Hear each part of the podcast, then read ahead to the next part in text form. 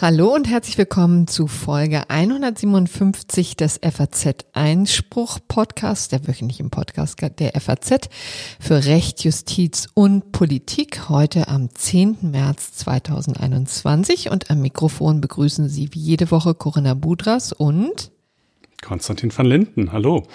Ja, wir stellen auch noch mal ganz kurz die äh, letzte Woche schon getätigte Hausmitteilung voran, dass ihr noch zwei Tage Zeit habt, sofern ihr diesen Podcast gleich nach Erscheinen hört, euch zu registrieren für den FAZ-Kongress, äh, bei dem wieder zahlreiche hochkarätige Speaker und Panelisten äh, zu Gast sein werden aus der Politik und natürlich eben aus unserer Zeitung. Und alles Nähere dazu findet ihr auf fazkongress.de. Ein Wort, alles zusammengeschrieben.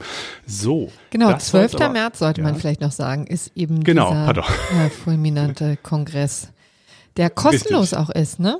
Der kostenlos ist und digital sozusagen von jedem besucht werden kann. Ähm, ja, und dann kommen wir aber auch schon zu den Themen unserer Sendung. Und als erstes habe ich mir hier mal aufgeschrieben, Themenschwerpunkt Korruption. also das ist natürlich ein großes äh, Wort.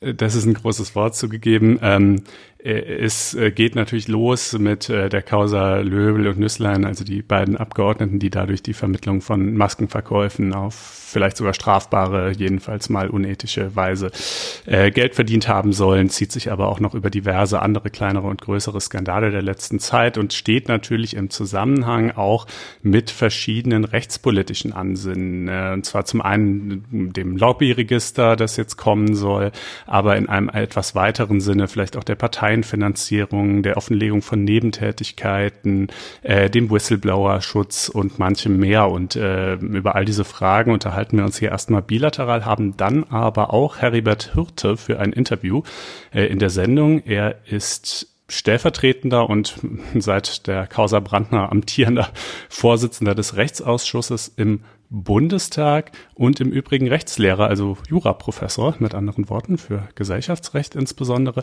Ähm, und äh, genau, mit ihm wollen wir uns also mal über diese Dinge unterhalten. Ja, und vielleicht sollte man in diesem Zusammenhang noch erwähnen, er ist CDU-Rechtspolitiker, also eben aus jener Partei, die auch jetzt diese ganzen, äh, ja, die Maskenaffäre zu verkraften hat, verschuldet ja, hat oder wie genau. auch immer man das jetzt ähm, formulieren möchte. Also mit ihm sprechen wir äh, über die ganze Causa und aber auch zusätzlich noch ähm, die weiteren Gesetzespläne, die da teilweise im Limbo hängen. Ja, und dann gibt's ein Thema, äh, liebe Gründer, das du dir ein bisschen genauer angeschaut hast. Äh, der Atomausstieg und seine rechtlichen Folgen sind jetzt endlich endgültig Fragezeichen aufgearbeitet, ja, oder? die sind aufgearbeitet und das wirklich pünktlich zum ähm, Jahrestag in Fukushima. Morgen am 11. März jährt sich ja ähm, zum zehnten Mal dieser wirklich fürchterliche Tsunami, der auch also viele, viele Menschenleben gekostet hat und auch zu einem ja sehr erschütternden Atomreaktoranfall geführt hat, der hier in Deutschland äh, viele, viele tausend Kilometer weit weg auch zu erheblichen Veränderungen beigetragen hat. Das wollen wir uns mal ein bisschen genauer angucken. Ja, und dann hat das Bundesverfassungsgericht noch eine ganz interessante Entscheidung zur Vermögensabschöpfung gefällt zwar nicht unmittelbar in einem Cum-Ex-Fall, aber diese Entscheidung könnte durchaus auch Relevanz für Cum-Ex-Konstellationen entwickeln und ist übrigens auch wirklich so strafrechtlich, schrägstrich verfassungsrechtlich äh, recht gehaltvoll, finde ich. Äh, das werden wir uns also ansehen und am Ende gibt's natürlich wie stets das gerechte Urteil. So, dann kommen wir doch direkt zum ersten Thema. Ihr werdet es wahrscheinlich mitbekommen haben, wenn ihr so ein bisschen die Nachrichten verfolgt habt. Also gegen Georg Nüsslein von der CSU läuft ja schon etwas länger, nämlich seit Ende Februar sogar ein strafrechtliches Ermittlungsverfahren. Er soll äh, 660.000 Euro ähm, äh, vereinnahmt haben. Also an eine Beratungsfirma sollen die geflossen sein, äh, die an der er aber wiederum beteiligt ist, ähm, äh, für die Vermittlung eines Maskenherstellers an das Bundesgesundheitsministerium. Ähm, also Wobei man dazu sagen muss, die Vermittlung als solche ist natürlich nicht das Problem. Im Gegenteil, es war ja letztes Jahr im Frühjahr große Not und das äh, BMG hat sogar ausnahmsweise im sogenannten Open House Verfahren, also ohne dieses ganze zeitaufwendige Ausschreibungsprozedere, das bei äh, öffentlich-rechtlichen Investitionen normalerweise vorausgeht, äh, gesagt, wir, wir kaufen alles, was wir kriegen können, so ungefähr. Und äh, insofern ist das an und für sich natürlich in Ordnung, äh, aber nicht in Ordnung ist es eben, äh, wenn man sich, wenn man diese Vermittlung quasi daran knüpft, dass man dabei selber hohe Provisionen vereinnahmt. Äh, und äh, noch hinzu kommt in seinem Fall also einerseits eben äh, der Vorwurf der Bestechlichkeit bzw. Bestechung von Mandatsträgern und dann zweitens auch noch der möglichen Steuerhinterziehung, weil er dieses Geld Geld wohl auch nicht versteuert hat. Fairerweise muss man dazu sagen, dass er die Vorwürfe im Moment abstreitet, ne? Genau, er bestreitet die Vorwürfe, ähm, ist allerdings aus der Partei ausgetreten, ähm, äh, aber im Bundestag geblieben. Also er hat sein, sein Bundestagsmandat noch, ist jetzt halt äh, partei- und fraktionslos. Und äh, der zweite Fall, den man in dem Zusammenhang nennen muss, der dann jetzt letzte Woche, meine ich, ruchbar geworden ist, ist Nikolaus Löbel, CDU, Bundestagsabgeordneter aus Baden-Württemberg. Der soll so 250.000 Euro äh, vereinnahmt haben, auch für die Vermittlung von ähm, Artenschutzmasken. Allerdings ist der Fall so ein bisschen anders gelagert, wenn ich es richtig sehe, äh, weil er die nicht an das Gesundheitsministerium vermittelt hat, ähm, sondern von einem chinesischen Produzenten an eine Firma in Baden-Württemberg. Und da also gegen ihn wird noch nicht strafrechtlich ermittelt. Vielleicht kommt das noch, vielleicht aber auch nicht. Kann natürlich durchaus sein, dass diese äh, andere Konstellation eine andere Bewertung rechtfertigt, weil man sagt, naja, also zwischen zwei privaten Firmen kann ja grundsätzlich theoretisch erstmal jeder vermitteln und da hat er vielleicht nicht in derselben Weise seinen Einfluss als Bundestagsabgeordneter ausgenutzt. Ähm, aber zumindest politisch, so in der, in der Wahrnehmung ist natürlich auch das höchst ungünstig. Auch er ist aus der Partei der Fraktion ausgeschieden und hat jetzt auch sein Mandat äh, niedergelegt nach massivem Druck. Äh, zunächst wollte er eigentlich noch bis zum Ende der Legislaturperiode drinbleiben, aber da, also da äh, war dann wohl irgendwann doch sozusagen die Stimmung zu schlecht und dann hat er das eingesehen und es, er hat das Mandat ebenfalls niedergelegt. Ja, aber eben interessant, Herr, Herr Löbel hat diesen Schritt getan, Herr Nüssler nicht, ne? Bis jetzt. Ja, in der Tat. Er, also Löbel räumt diesen Vorgang ja auch so ein, ja, und, und Nüsslein bestreitet ja auch die Vorwürfe. Insofern das ist schon ein bisschen unterschiedlich. Und äh, was man sich an der Stelle auch mal fragen kann, kleine Fußnote, was passiert eigentlich mit diesem Geld? Äh, da ist ganz interessant der Hinweis auf Paragraph 44a Abgeordnetengesetz, in dem eben die Annahme, als Zitat, die Annahme von Geld oder von geldwerten Zuwendungen, die nur deshalb gewährt werden, weil dafür die Vertretung und Durchsetzung der Interessen des Leistenden im Bundestag erwartet wird und übrigens auch noch in ein paar weiteren Konstellationen, kann man jetzt nicht alles vorlesen, verboten ist, erstens. Und zweitens, der Bundestagspräsident kann solche Gelder durch Verwaltungsakt auch einziehen. Also möglicherweise muss man natürlich dann mal gucken, ob die Voraussetzungen dieses Paragraphen wirklich vorliegen. Wie man ja weiß, kann es im Detail oft schwierig sein. Aber wenn das so sein sollte, dann könnte es also auch passieren, dass die vielleicht diese Gelder äh, wieder ja, werden abgeben müssen. Ähm, das ist aber, wenn man ehrlich ist, die letztlich noch die kleinere Frage.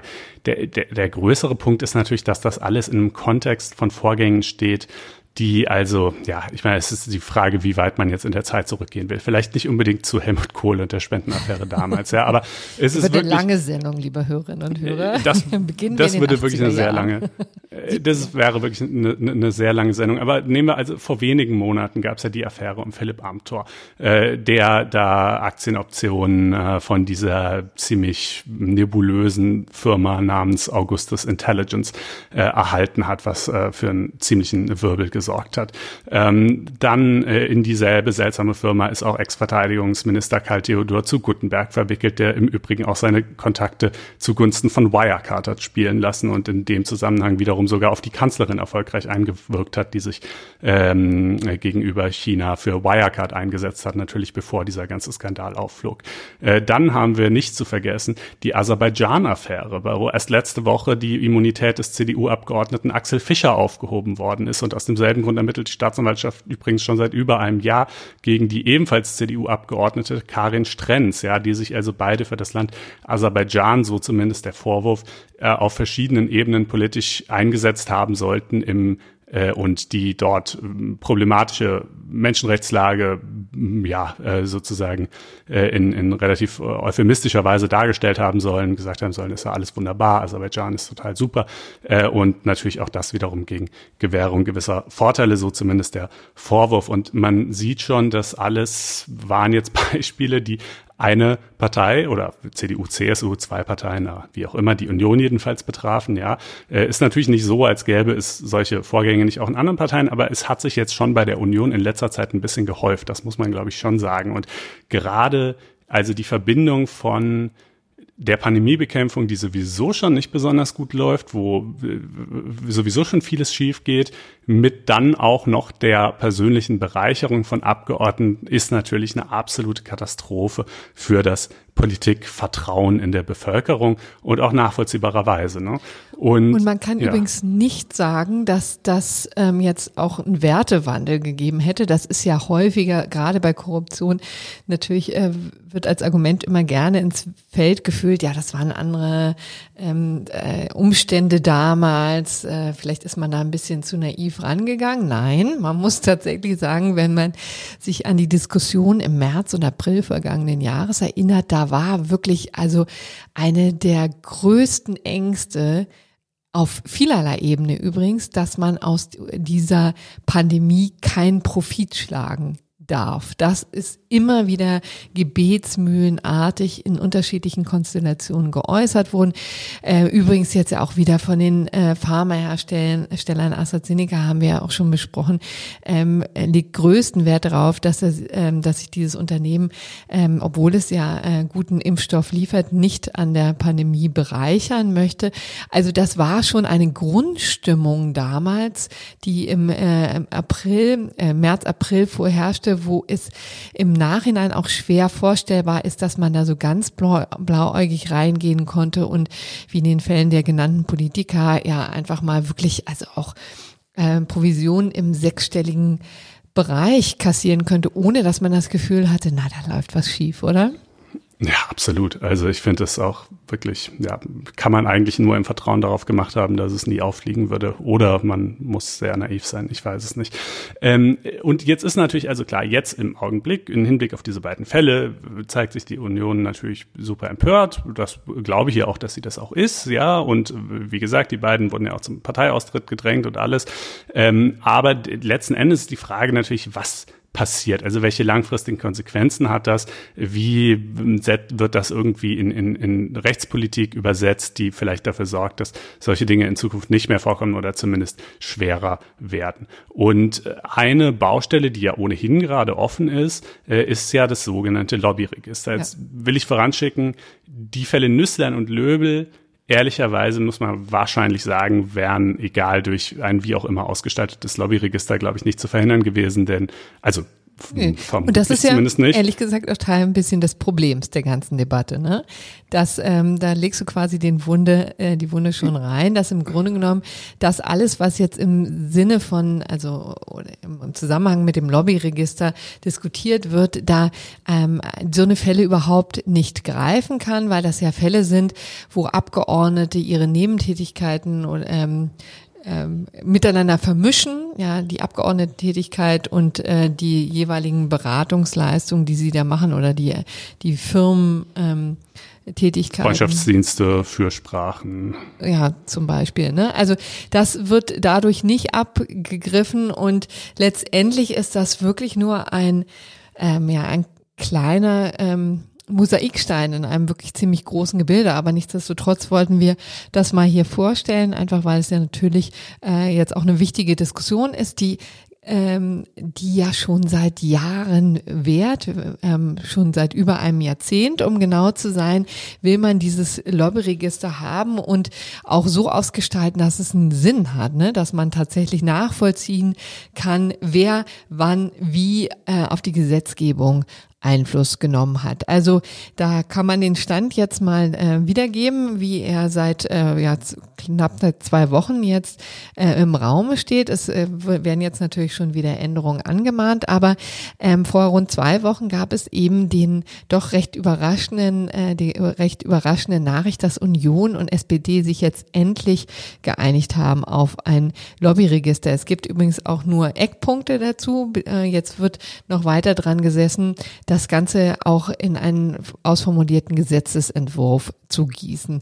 Und im Wesentlichen soll dieses Lobbyregister Informationen über Interessenvertreter enthalten, die auf Abgeordnete oder die Bundesregierung Einfluss nehmen wollen. Und das gilt übrigens auch, was die, also in Bezug auf die Bundesregierung für Kontakte unterhalb der Ministerebene, also für Abteilungsleiter oder auch Unterabteilungsleiter. Genau, das war ein Entgegenkommen der Union. Das wollte sie zunächst nicht äh, und hat sich dann schließlich doch dazu bereit erklärt. Ähm, wobei ich persönlich sagen muss, also gut, ob es jetzt der Abteilungsleiter oder der Unterabteilungsleiter ist, darüber kann man sicherlich irgendwie streiten, aber dass die Regierungs- und die Ministerienebene ursprünglich mal überhaupt nicht drinstehen sollten, das war ja ehrlich gesagt einfach eine Farce, denn äh, da werden die Gesetze ja im Wesentlichen gemacht. Ähm, aber gut, das ist sozusagen ein Zugeständnis äh, gewesen, aber ein anderes Zugeständnis hat es gerade nicht gegeben, äh, nämlich äh, hinsichtlich des sogenannten exekutiven Fußabdrucks. Ja, das eine Forderung der, also von verschiedener Seite, aber auch von der SPD. Die hat auch einen, einen Formulierungsentwurf, wie, wie sowas aussehen könnte, ähm, vorgelegt. Äh, den können wir auch mal in die Show Notes packen. Ja, die Idee ist quasi, dass in der Begründung von Gesetzen äh, drin ein, ein eigener Abschnitt drin ist, in dem steht, wer hat wann, also welche Interessensvertreter haben wann hier auf wen eingewirkt, wo haben die zum Beispiel Stellungnahmen geschickt oder Gespräche geführt äh, oder Formulierungshilfen beigesteuert und natürlich vor allen Dingen,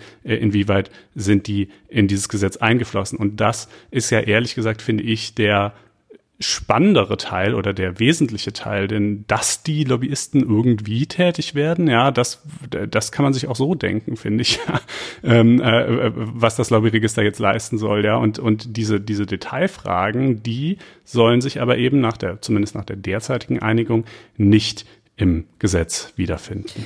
Ja, und das ähm, die derzeitige Einigung, so wie sie jetzt im Raum steht, ist auch auf viel Kritik gestoßen, muss man sagen. Die FDP genauso wie aber auch Nichtregierungsorganisationen wie äh, Abgeordnetenwatch oder Lobby Control waren ähm, sehr enttäuscht, haben gesagt, äh, das ist hier eher wirkungslos, was wir hier sehen. Äh, ein trauriger Kuhhandel, ähm, der Lobbyismus nicht transparent macht, so sagt es Robert Ebner von der Vereinigung Abgeordneten. Abgeordnetenwatch.de. Naja, und ähm, man muss eben sagen, selbst die Lobbyisten übrigens selber waren auch, ähm, fanden das unzureichend. Ich habe ähm, bei der Recherche da mal mit Dominik Meyer gesprochen, der ist Vorsitzender des Deutsch, der Deutschen Gesellschaft für Politikberatung und der führte eben an, naja gut, was man jetzt hier eben sieht, ist quasi ein, was man bekommt, ist ein Register, wo Details über Lobbyarbeit und Lobbyisten ähm, drin steht, aber es wird eben überhaupt nicht klar, ähm, wie das auf der anderen Seite quasi wirkt. Ja, also im Grunde genommen die Lobbyisten machen sich nackig und die Abgeordneten ähm, berufen sich auf ihr freies Mandat durchaus auch zu Recht. Ich werde das gar nicht kleinreden. Natürlich ähm, gibt es auch ähm, ein berechtigtes Interesse von Abgeordneten frei zu entscheiden und auch ähm, nicht unbedingt Rechenschaft abzulegen, mit wem sie sich wann wie unterhalten. Aber ähm, dass das natürlich zu unbefriedigenden Ergebnissen führt, liegt auf der Hand. Also das ist relativ klar. Und äh, vor allen Dingen, dass diese äh, delikate Vermischung von Mandatsarbeit und Beratung überhaupt nicht angegangen wird durch die äh, bestehende Regelung, äh, führt da auch zu Verdruss. Genau, also das ist ja, glaube ich, nochmal eine, zweite Baustelle, die du da ansprichst, eben Stichwort Nebentätigkeit von Abgeordneten, ja, ähm, äh, die dann beispielsweise als, als Rechtsanwälte oder ähnliches tätig sind, wo man erstmal sagen könnte, naja gut, das ist ja irgendwie ganz was anderes, wenn die jetzt irgendwen was weiß ich, der ein Knöllchen bekommen hat vor Gericht verteidigen. Ja, äh, das wäre vielleicht auch wirklich ganz was anderes, aber auch da kommt man natürlich schnell in problematische Graubereiche hinein, wenn dann irgendwie äh, die, die äh, anwaltliche Leistung aber eigentlich irgendwie darin besteht, äh, letzten Endes äh, wiederum ähm, äh, an Gesetzgebung sozusagen äh, Ideen für Gesetzgebung einzubringen und so dann. Also sozusagen die, die Grenzen verschwimmen da oft und schnell. Und äh, auch was eben die, die Offenlegung von Nebentätigkeiten angeht und die Einkünfte, die man dabei erzielt, gäbe es viel Nachbesserungsbedarf. Wir packen mal so eine ganze Forderungsliste von dem, gerade von dir schon angesprochenen Abgeordnetenwatch und auch Lobby Control, einer weiteren Organisation, äh, deren Name ja schon sagt, äh, wofür sie steht, ähm, in die Show Notes. Und das alles und im, in einem etwas weiter gedachten Kontext kann man vielleicht unter diese Überschrift eben auch noch das äh, Unternehmensstrafrecht packen, ja, äh, welches ja eigentlich schon lange geplant ist, aber immer noch nicht kommt, oder, oder auch den Schutz von Whistleblowern, bei dem noch darum gerungen wird, wie stark oder schwach der ausgestaltet sein soll. Und das alles sind Dinge, äh, über die wir uns jetzt mal unterhalten wollen, nämlich mit dem eingangs schon angekündigten Heribert Hirte. So, dann herzlich willkommen in der Sendung, Herr Hirte. Ja, einen schönen guten Tag. Ja, Herr Hürte, äh, ich habe mir in Vorbereitung auf dieses Gespräch eine ganze Menge Fragen notiert, äh, viele davon Details betreffend, aber mir ist dabei aufgefallen, dass sich da so eine gewisse Grundlinie durch meine ganzen Fragen hindurchzieht.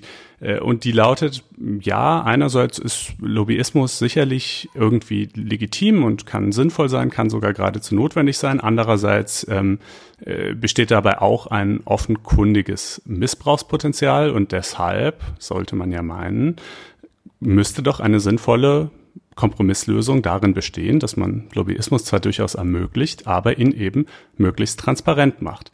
Und angesichts dessen finde ich es erstaunlich, dass das so zäh nur vonstatten geht und auch selbst jetzt, auch im Angesicht der jüngsten Geschehnisse, immer noch viele Forderungen von Vereinen wie beispielsweise Abgeordnetenwatch oder Lobby Control offen bleiben. Also warum zum Beispiel findet der exekutive Fußabdruck immer noch nicht seinen Weg in den Entwurf zum Lobbyregister. Warum müssen Abgeordnete Unternehmensbeteiligungen erst ab einem Riesenstimmanteil von 25 Prozent offenlegen? Warum war ursprünglich sogar mal im, in dem Entwurf zum Lobbyregister vorgesehen, dass Einflussnahmen gegenüber Ministerien, wo ja schließlich die Musik gemacht wird, gar nicht auftauchen sollten, auch wenn das jetzt inzwischen immerhin anders ist. Also warum gibt es offenbar doch starke politische Kräfte, die an wenig Transparenz interessiert sind. Ja, das sind jetzt, um das mal sozusagen, eine ganze Menge Fragen auf einmal. Ich möchte vielleicht äh, mit der Ausgangsfrage beginnen. Brauchen wir Lobby? Ja, wir brauchen sie. Äh, denn wir als äh, Parlamentarier können letztlich nicht auf jeden einzelnen Wähler eingehen, sondern wir brauchen die sozusagen zusammengefasste Meinung der entsprechenden Interessenverbände, der entsprechenden Wählergruppen. Und äh, das ist die zentrale Aufgabe, die Lobby leistet. Die zweite Frage ist, muss es transparent sein? Ja, definitiv muss es transparent sein. Und da sind Sie schon bei einem Problem, da kommen wir vielleicht gleich noch etwas intensiver drauf. Äh, dass die Transparenz für den Gesetzgebungsprozess ganz charakteristisch ist, während umgekehrt für Recht, und wir sind ja hier in einem rechtlichen sozusagen äh, Raum, äh, beim Recht nachher in der Rechtsprechung nicht transparent ist und die Verfahren normalerweise jedenfalls nicht in der ganz großen Öffentlichkeit stattfinden. Das abzugrenzen ist auch schon ein Teil des Problems. Die Transparenz ist wichtig und äh, wenn Sie einen Punkt schon genannt haben, Bundesregierung nicht drin, da müssen Sie sehen, wie, diese, wie dieser Gesetzentwurf gemacht wurde. Es war ein Fraktionsentwurf, aber er wurde in den Ministerien geschrieben. Und äh, uns, das kann ich für die Arbeitsgruppe recht sicher sagen, ist doch dann schon ziemlich gegen den Strich gegangen, äh, dass in diesem Entwurf die Parlamentarier adressiert waren, aber diejenigen, die den größten Teil der Gesetzesvorbereitungsarbeit leisten, nämlich die Ministerien, nicht adressiert waren. Und das haben wir auch zurückgespiegelt, dass die Bundesregierung zwingend damit rein muss. Und wenn Sie fragen, wer sonst auch eigentlich mit rein müsste, auch das haben wir besprochen und das ist auch persönlich meine Meinung, äh, diejenigen, die am Ende mit der Auslegung der Texte zu tun haben, nämlich die Justiz, wo man auch sehr subtile Einflussnahmen äh, erleben kann und äh, sieht. Aber die Frage ist auch, und ich glaube, das ist auch ein Teil der Diskussion, die wir geführt haben, an der ich persönlich am Ende nicht beteiligt war, aber ich war in einigen der Vorüberlegungen beteiligt, wie arbeitet eigentlich Lobby? Das Bild, was diesem Register zugrunde liegt, ist das des, ich sage jetzt mal ganz einfach, äh, dummen Abgeordneten, der sich von einem Lobbyvertreter in eine bestimmte Richtung drehen lässt. Der Normalfall ist aber doch anders, dass er Bescheid weiß und sehr genau einordnen kann, von, von wo jemand kommt äh, und äh, was dessen Stimme zu sagen hat. Und wenn das nicht so ist, weil Geld fließt, dann haben wir Korruptionsfälle. Und wir haben umgekehrt, das habe ich immer wieder gesagt, eine ganze Menge von sehr subtilen Einflüssen auf die öffentliche Meinung. Die FAZ ist ja auch öffentliche Meinung, die Abgeordnete zur Kenntnis nehmen, die Abgeordnete lesen und die damit natürlich, natürlich nicht im Rechtssinne sofort Lobby ist, aber die natürlich genau diese Meinung auch erzeugt, auf deren Grundlage wir handeln.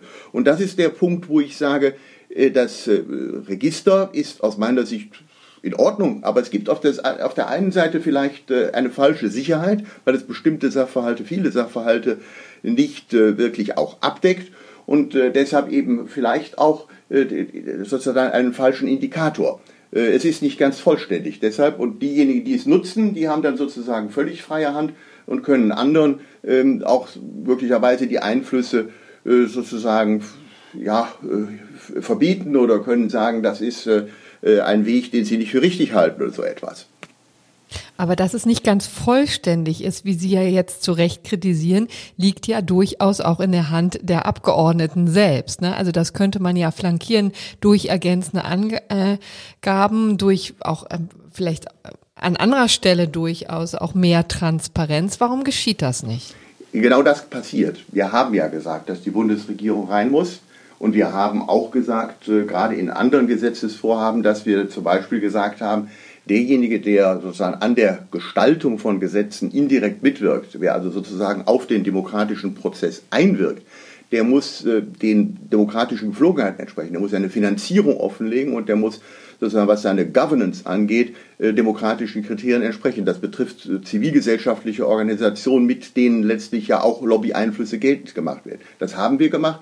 Und dann sehen Sie eben, dass die Diskussion äh, eine Diskussion ist, die sozusagen jetzt gerade aus verständlichen Gründen äh, auch ein kleines bisschen einseitig geführt wird, weil natürlich eine bestimmte Art von Lobby-Einfluss ähm, als, äh, ja, als kritikwürdig angesehen wird und andere Einflüsse bei diesen Punkten ausgeblendet werden. Und das ist natürlich der, der, der Prozess, äh, der parlamentarische Prozess, der stattfindet, dass gesagt wird, äh, wenn wir das offenlegen, dann muss auch das und das und das andere auch offengelegt werden. Und äh, an diesem Prozess sind wir dran und deshalb fordern die Abgeordneten das. Und da brauchen sie letztlich, wie das bei solchen Sachen äh, auch richtig ist. Wir versuchen natürlich eine hohe, eine große Mehrheit zu erreichen, letztlich bei solchen äh, ja, Geschäftsordnungsfragen oder Grundfragen des Parlamentarismus auch die Opposition mitzunehmen, äh, um nicht einseitige Lösungen zu bekommen. Und diesen, dieser Prozess ist im Gange.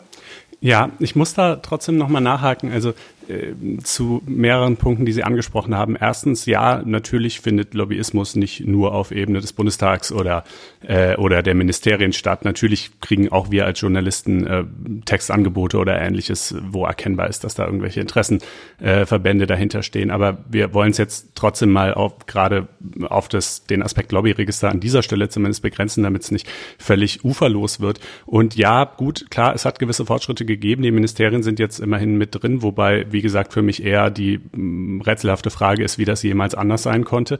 Ähm, und die Frage haben wir für mich gestellt, ist, wir als Abgeordnete. Und, äh, aber für mich ist immer noch unklar, welchen Wert das Lobbyregister in der jetzt geplanten Form eigentlich haben soll. Denn dann ist es quasi ein, eine Übersicht davon, welche Lobbyisten für welche Interessengruppen, die irgendwie demokratisch oder sonst wie organisiert sind, überhaupt tätig geworden sind. Aber die, das kann man sich allerdings bei den meisten Gesetzen, ehrlich gesagt, wenn man ein bisschen drin ist, auch ohnehin denken. Und die eigentlich spannende Frage, die da nämlich lautet, wer hat wann mit wem konkret worüber gesprochen und aus welchen Gesprächen ist was äh, in äh, letzten Endes wirklich im Gesetzentwurf gelandet. Also eben dieser sogenannte exekutive Fußabdruck. Äh, der wird ja, und zwar namentlich von der Union, wenn ich recht im Bilde bin, bin, weiterhin blockiert. Und da frage ich mich einfach, warum? Also was, was spräche dagegen? Es kann ja sogar, ja. es kann ja völlig also legitim sein. Man kann ja sagen, ich habe hier mit diesem Verbandsvertreter gesprochen, ich fand, er hatte gute Punkte, die haben mich überzeugt und deshalb habe ich mich dafür eingesetzt, dass es aufgenommen wird. Das ist ja nichts prinzipiell Anrüchiges, aber warum sollte das nicht transparent sein? Also das ist der Punkt, den ich eben nicht angesprochen hatte, legislativer Fußabdruck. Äh, aber es hängt genau mit dem Punkt zusammen, den Sie eigentlich jetzt ausblenden wollen. Es ist komplexer, wie Entscheidungen zustande kommen und sie lassen sich nicht äh, so nach dem Bild des Abgeordneten, der völlig äh, sozusagen wie ein neutraler Richter da sitzt und zum ersten Mal mit dem Komplex befasst ist und dann sozusagen die Stimme 1, die Stimme 2, die Stimme 3 und dann wird gesagt, Stimme 2 und 3 sind die Mehrheit und deshalb wird das so entschieden. Sie lassen sich mit diesem Bild gerade nicht sozusagen abbilden und wenn man einen solchen legislativen Fußabdruck, wie das in der Forderung ist, sozusagen allein auf der Grundlage von Verbandsvertretern wären, würden Gesetze gemacht, wenn man das so denkt, dann ist der Ansatz schon falsch. aber, aber das ist ja gar nicht der gedankliche Ansatz, dass das der alleinige Einfluss wäre. Das ja, aber es wird aber ja der Eindruck erweckt. Und das ist natürlich insofern falsch, weil sie auf diese Weise, das ist ja genau das, was ich gesagt habe, einen erheblichen Teil von Einflüssen. Wir haben jetzt in der Diskussion ja äh, dass bis zu bestimmten Positionen in Ministerien nach unten äh, die entsprechenden Einflussnahmen auch offengelegt werden müssen. Da sind aber viele Gruppen aus Ministerien nicht drin. Ich sage es mal ganz simpel, welche Fachzeitschrift der Referent oder der Referatsleiter im Ministerium liest, welchen Aufsatz er intensiver oder weniger intensiv liest, auf welchen Tagungen er referiert hat, mit wem er da gesprochen hat, hat jedenfalls nach meiner parlamentarischen Erfahrung deutlich mehr Einfluss auf einen Regierungsentwurf als alles das, was in den Folgestufen passiert.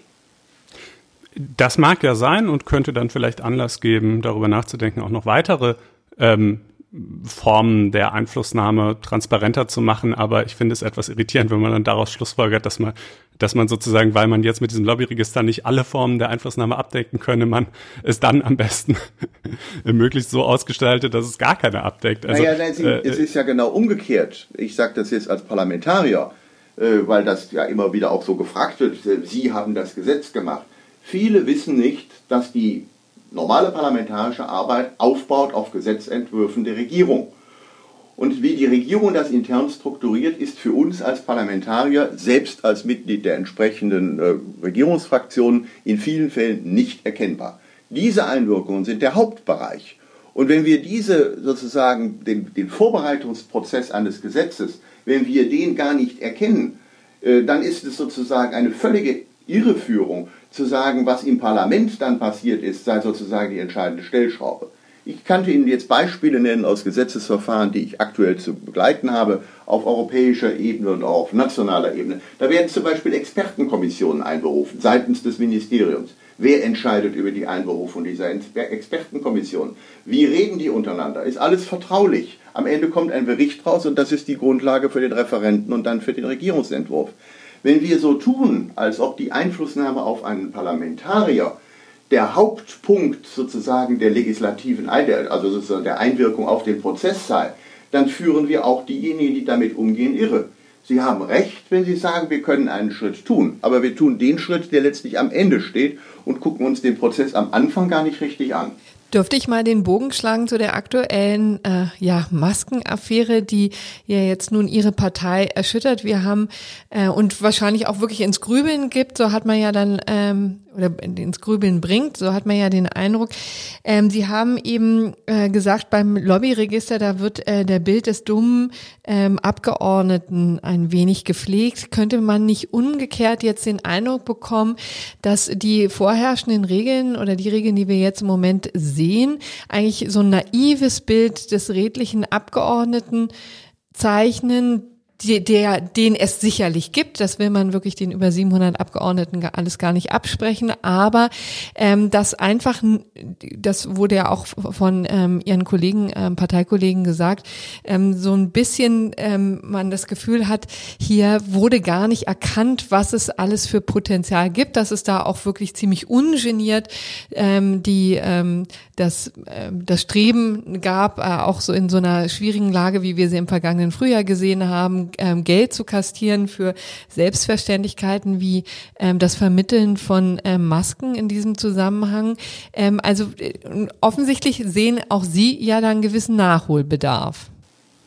Den sehe ich und der fängt ganz am Anfang an. Und das ist ein Prozess, der, wir sind ja hier in einem öffentlichen, bundesweit agierenden Medium, äh, der in den Medien nur sehr begrenzt stattfindet. Das beginnt bei den Kandidatenaufstellungen in den Parteien.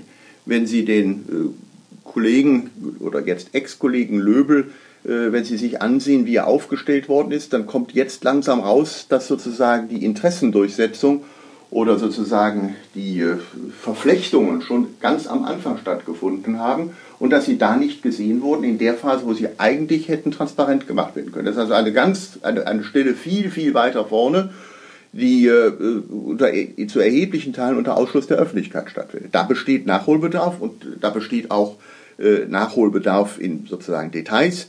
Ähm, Herr van Linden hat es schon angesprochen, die Frage ist, was ist mit Unternehmensbeteiligung? Ich äh, meine schon, äh, dass man da mehr offenlegen kann und dass die Schwellen, die im Augenblick in der Diskussion sind, zu gering sind.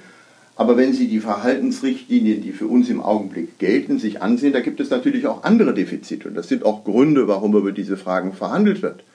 Es ist nämlich anzugeben, das Brutto, was man irgendwo erzielt hat, als Einnahme und nicht sozusagen in der normalen steuerlichen Diktion äh, der Ertrag, der Gewinn. Und das führt natürlich auch, wenn die Zahlen jetzt wieder aktuell verbreitet werden, zu völligen Schieflagen. Der Landwirt muss also seine gesamten äh, Ackererträge angeben und wir haben einige Landwirte in der Fraktion und kann äh, nicht sagen, dass eigentlich nur ein kleiner Teil, was ist es, 5% oder so als Gewinn übrig geblieben sind. Das sind Punkte, die natürlich auch äh, die Verhandlungen erschweren, weil sie, wenn sie das mit anderen Fraktionen beraten, gesagt wird, nee, nee, die Bruttozahl lassen wir stehen, aber wir wollen was anderes on the top haben. Und äh, ein Punkt, äh, den ich ganz sicher äh, auch äh, für richtig finden würde, ist, äh, wenn über diese Fragen in der Fraktion einmal auch mehr gesprochen würde. Das läuft im Augenblick alles über die Bundestagsverwaltung. Und die Bundestagsverwaltung, der wir gegenüber unsere Zahlen offenlegen müssen, bei mir sind es im Wesentlichen Veröffentlichungshonorare, ähm, das, da, da könnte man sich vorstellen, dass über diese Frage auch gelegentlich geredet wird, wer was macht, und zwar untereinander geredet wird. Oder umgekehrt auch, dass die Fraktion dann erklärt, warum es wichtig ist, dass ein Unternehmer mit einer signifikanten Unternehmensbeteiligung und auch Erträgen aus dem Unternehmen im Bundestag ist, was ich persönlich auch für richtig halte. Aber diese Erklärung, diese Kommunikation und überhaupt die öffentliche Diskussion darüber, äh, die differenzierte Diskussion, die, hat mir, die fehlt mir etwas. Deshalb ist es gut, dass wir hier miteinander reden. Ja, ich äh, wundere mich etwas, dass es da nicht auch aus der Politik heraus einen stärkeren Willen gibt und jetzt auch ehrlich gesagt nicht erst seit der Maskenaffäre. Also ich meine, das ist ja jetzt nicht der erste Fall von irgendwie anrüchiger äh, Vermischung von von Mandat und Wirtschaftsinteressen. Ja, äh, denn äh, also jetzt solche Punkte wie der, den Sie da gerade ansprachen mit Brutto und Netto. Also ja, mag sein, aber das hört sich doch für mich ehrlich gesagt irgendwie nach ziemlich lösbaren Problemen an, wenn man, äh, wenn der politische Wille wirklich da wäre. Und es gibt immer noch so, also viele Bereiche, auch zum Beispiel die Tatsache, dass wenn Abgeordnete nebenher als Berater tätig sind, dann müssen sie das zwar irgendwie angeben, aber nicht für wen eigentlich. Gut, bei anwaltlicher Beratung mag es vielleicht noch nachvollziehbar sein wegen des Anwaltsgeheimnisses, aber was ist mit anderen Beratungstätigkeiten? Oder dass ähm, Nebeneinkünfte zwar schon irgendwie angezeigt werden müssen, aber nur nach einem total groben Stufenplan. Wieso kann man nicht einfach sagen, wie viel es ist? Wieso hat eigentlich die Letztentscheidung dann über all das, der ja schließlich doch irgendwie auch parteipolitisch in einer gewissen Weise eingebundene Bundestagspräsident, wäre es nicht vielleicht vielleicht sinnvoller, da eine unabhängige Stelle zu haben, die, die äh, sich diese Dinge anschaut und eigene Ermittlungsbefugnisse hat. Und müsste all das nicht im Grunde genommen auch durchaus im Interesse der Politik sein, die sich ja damit, also jedenfalls der redlichen äh, Politiker, die äh, sich ja damit eben irgendwie auch das Vertrauen der Bevölkerung sichern würden? Also das sind aus meiner Sicht erstmal zwei Fragen. Die Frage, könnte es eine andere Stelle machen, ist äh, aus meiner Sicht diskutabel. Und Sie sehen ja auch bei denen, die sich in den letzten Tagen sehr deutlich geäußert haben, dass es eine ganze Reihe von Kollegen und Kolleginnen meiner Fraktion gibt, äh, die nachdrücklich sagen, äh, dass sie das äh, verachten, weil sie auch ihre eigene Arbeit dadurch in Misskredit geraten, in Misskredit gezogen fühlen. Ähm, das ist der eine Punkt. Dann wird man mit Sicherheit über die Frage nachzudenken haben, wenn es jemand anders macht, ob das mit der Freiheit des Mandats zusammenhängt. Denn das ist natürlich ein Punkt, der uns vom Bundesverfassungsgericht auch immer wieder ins Stammbuch geschrieben wird, in ganz anderen Zusammenhängen, dass wir völlig frei entscheiden können und dass das völlige freie Verantwortung ist. Wenn jetzt, ich sag mal, der Bundesrechnungshof über so etwas kontrolliert, äh, nachdenkt oder das Finanzamt darüber nachdenkt, diese Fälle haben wir ja alle gehabt, dann wird es mit Sicherheit irgendjemanden geben, der dagegen klagt. Also muss man überlegen, geht das überhaupt? Ich will das nur in den Raum stellen, dass das Überlegungen oder Hintergrundüberlegungen sind, die potenziell eine Rolle spielen. Aber Sie haben einen zweiten Punkt angesprochen, der aus meiner Sicht schon sehr wichtig ist, weil Sie gesagt haben, Beratungsmandate. Ja, bei Anwälten ist das ja wegen des äh, Anwaltsgeheimnisses sozusagen vorgegeben, dass das geheim ist. Da würde ich dezidiert widersprechen. Und äh, ich erinnere mich noch daran, dass ich genau diesen Punkt vor jetzt etwa einem Jahr bei der Bundesrechtsanwaltskammer angesprochen habe äh, und dann auch merkte, dass die Reaktionen, ich sage mal, differenziert waren. Denn das Anwaltsgeheimnis bezieht sich auf die Unabhängigkeit der Mitbürger, also die unabhängige Stellung des Anwalts als Teil der Rechtspflege. Die Gesetzgebung ist nicht Teil der anwaltlichen Tätigkeit. Und äh, wir wissen und wir sehen durchaus Fälle, und zwar durch alle Fraktionen hinweg, äh, wo letztlich das Anwaltsgeheimnis genutzt wird, um politischen Einfluss geltend zu machen. Und äh, dieser politische Einfluss dann andererseits noch, wenn Sie so weit, wenn Sie es weiterdenken, potenziell für den Mandanten steuerlich abzugsfähig ist. Also da sind schon Schwierigkeiten, auch in der Abgrenzung. Letztlich ist der Anwalt ja auch sozusagen Grundrechtsträger äh, mit anderen Grundrechten und Konfliktlagen, die jetzt erörtert werden und erörtert werden müssen. Also da plädieren Sie dafür, dass das künftig ähm, offengelegt werden muss, wenn ich Sie da richtig ich, verstehe? Ich glaube, ich bin der über festen Überzeugung, dass die Mitwirkung am Gesetzgebungsprozess etwas anderes ist als die Mitwirkung an Recht und Recht, also Rechtsausführung und Rechtsprechung und dass das offengelegt werden muss. Wie man das genau konstruiert, muss man sehen. Aber das ist meines Erachtens eine, sozusagen ein verfassungsrechtlich anderes Gut, was hier im Raum steht. Dürfte ich vielleicht in diesem Zusammenhang, weil ähm, mich da natürlich auch mal ganz praktische Fragen interessieren, wenn wir Sie hier schon mal äh, in unserem Podcast haben, Herr Hirte. Ich habe bei Ihnen, aber bei vielen anderen ähm, Abgeordneten einfach auch nicht das Gefühl, dass sie unterbeschäftigt sind. Ne? Ich, ich stelle mir das wirklich auch gerade natürlich im letzten Jahr als einen sehr anspruchsvollen Job vor, der sehr viel mit auch immer noch persönlichen Kontakten zu tun hat, mit sehr viel Aktenstudium, mit sehr viel ähm, äh, inhaltlicher Arbeit. Ähm, wieso ist es eigentlich jetzt mal rein praktisch möglich, dass so viele Kollegen von Ihnen und Ihnen scheint es ja auch zu gelingen, nebenher noch tatsächlich ähm, ähm, inhaltlich äh, substanzielle Arbeit anderweitig abliefern dürfen? Darf ich diese ganz naive also, Frage mal stellen? Ja, das ist eine gute, völlig berechtigte Frage. Das Mandat ist ein Vollzeitjob, um das ganz deutlich zu sagen. Und das, was ich noch mache, sind einige wenige Stunden äh, an Lehrtätigkeit und im Übrigen ähm, das auch nur ganz selten, in denen ich letztlich genau das inhaltlich wiedergebe, was ich im Bundestag gemacht habe, denn Sie werden es ja wissen, äh, mein Lehrgebiet war das Gesellschaftsrecht und das Insolvenzrecht und genau dazu mache ich die Vorlesung. Das heißt, ich vermittle den Studenten das, genau wie ich das auch in Bürgerversammlungen mache, was ich im Bundestag gemacht habe. Äh, das ist mit einem doch sehr überschaubaren Vorbereitungsaufwand äh, verbunden. Und im Übrigen auch da ein Punkt, wenn wir bei den Offenlegungspflichten sind, dafür, das kann man nachsehen, bekommt es 2000 Euro circa im Monat. Die Hälfte davon wird angerechnet. Also ich bekomme kürzte Diäten aus diesem Grunde, weil das eben letztlich eine andere Tätigkeit oder eine, tätig, eine anderweitige Tätigkeit im öffentlichen Dienst ist. Ah, Aber in diesem Fall in, wird es tatsächlich angerechnet. Das war mir das nicht wird Angerechnet, okay. Das wird etwa zur Hälfte angerechnet. Und im Übrigen anzugeben, bei den Offenlegungspflichten ist das Motto, nicht die Tatsache, dass es angerechnet wird. Hat dann immer wieder auch zu Nachfragen gegeben, dieser äh, Anlass gegeben, die Sie auf Twitter und Facebook und so weiter auch nachsehen können. Also das eigentliche Netto sind am Ende, wenn Sie noch die Kosten abrechnen, 500 oder 700 Euro. Äh, also ein völlig überschaubarer Betrag. Aber ich kann Ihnen äh, für mich sagen, was der entscheidende Grund dafür ist, dass ich das weiter äh, gemacht habe, nämlich die Tatsache, dass ich auch ein, eine Zeit danach habe oder haben kann, dass ich also irgendwann aus dem Bundestag ausscheide. Und für mich war es völlig klar, dass das als direkt gewählter Abgeordneter, dass sie keine Sicherheit haben, zum zweiten Mal, was passiert ist, aber zum zweiten Mal äh, wieder reinzukommen und ob ich nochmal gewählt werde, nochmal aufgestellt werde, das ist alles unsicher. Und wenn Sie dann einen Beruf haben, äh, den sie komplett aufgegeben haben, äh, dann ist die Rückkehr unmöglich. Und damit sind sie von der Politik abhängig. Und deshalb habe ich immer gesagt, ich versuche den Fuß so in der Tür zu halten, dass ich auch wieder zurückkommen kann. Habe das im Übrigen auch öfters öffentlich so erklärt und das äh, stieß auf viel Zustimmung. Denn wenn Sie Menschen mit sozusagen Unabhängigkeit reinhaben wollen, dann müssen Sie sich auch die Unabhängigkeit von der Politik erhalten. Und das gilt für viele Kollegen, die in ähnlicher Situation sind. Wenn Sie alles dies verbieten, dann haben Sie reine Berufspolitiker, reine Karrieristen, die letztlich nur von Anfang an drin sind und dann natürlich auch abhängig sind von genau den Einflüssen, über die wir hier reden. Mhm.